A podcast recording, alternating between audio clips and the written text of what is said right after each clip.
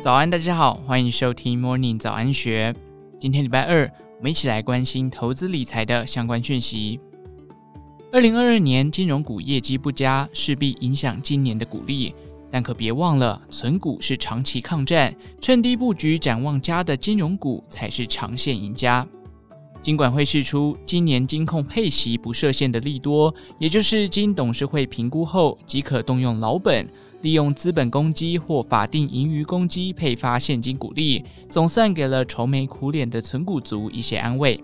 兼具会计师资格的证券分析师丁彦军表示，由于金融业是特许行业，以往配息多寡都需由主管机关放行。即使今年开了方便之门，但业者仍然会以管控风险为主，审慎评估。例如玉山金就没有动用资本公积，今年的股利仅零点六元，创下十三年新低。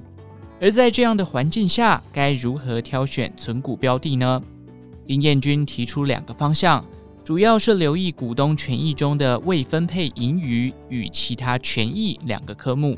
前者是理论上可以分配的盈余，后者则是因去年投资债券等金融商品的价格下跌所导致的账面损失。或者是挑选去年获利年增率仍成长或小幅衰退的金控，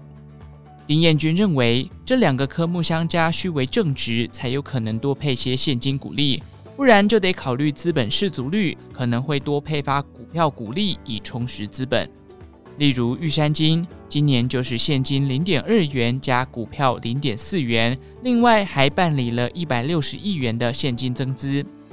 虽然最近股价急跌，反映市场的失望情绪，但丁彦军表示，已是玉山金的股东，目前不但不要杀低，还应该参与增资，继续持有，静待景气复苏，公司获利回升。另外，富邦金近期已有外资调高目标价，由于今年初富邦人寿已公告资产重分配，预估净值可增加七百亿元。另外，防疫险理赔已近尾声，产险业将重返获利轨道。加上若下半年美国联准会停止升息，股债都有望展开大幅反弹，对寿险业获利更有明显贡献。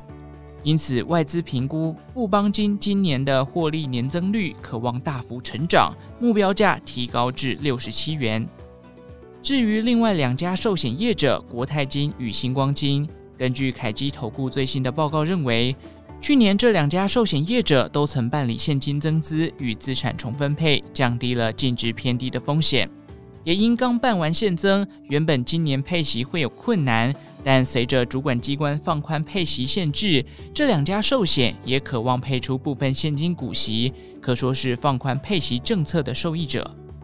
至于本市金控业中的绩优生兆丰金，去年受海外投资绩效不佳与防疫险冲击，整体获利衰退。不过，今年一月单月税后纯益已达四十点七九亿元，创下历史单月新高，EPS 零点二九，居官股金控之冠。兆丰金表示，主要是因为兆丰银在股汇市操作与利息收益成长。且旗下拖累去年获利的兆丰产险，由于一月没有提列理赔准备金，也贡献了四千五百万元的获利。而永丰金则是去年获利衰退幅度最小的民营金控，以银行与证券为两大成长引擎，去年全年自结 EPS 仍有一点三九元，且今年一月自结获利仍有十六亿元，年增率保持正值。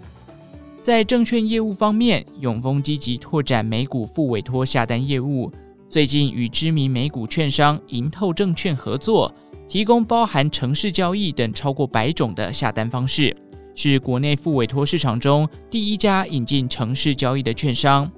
预期复委托的业务将进一步提升永丰证券的获利。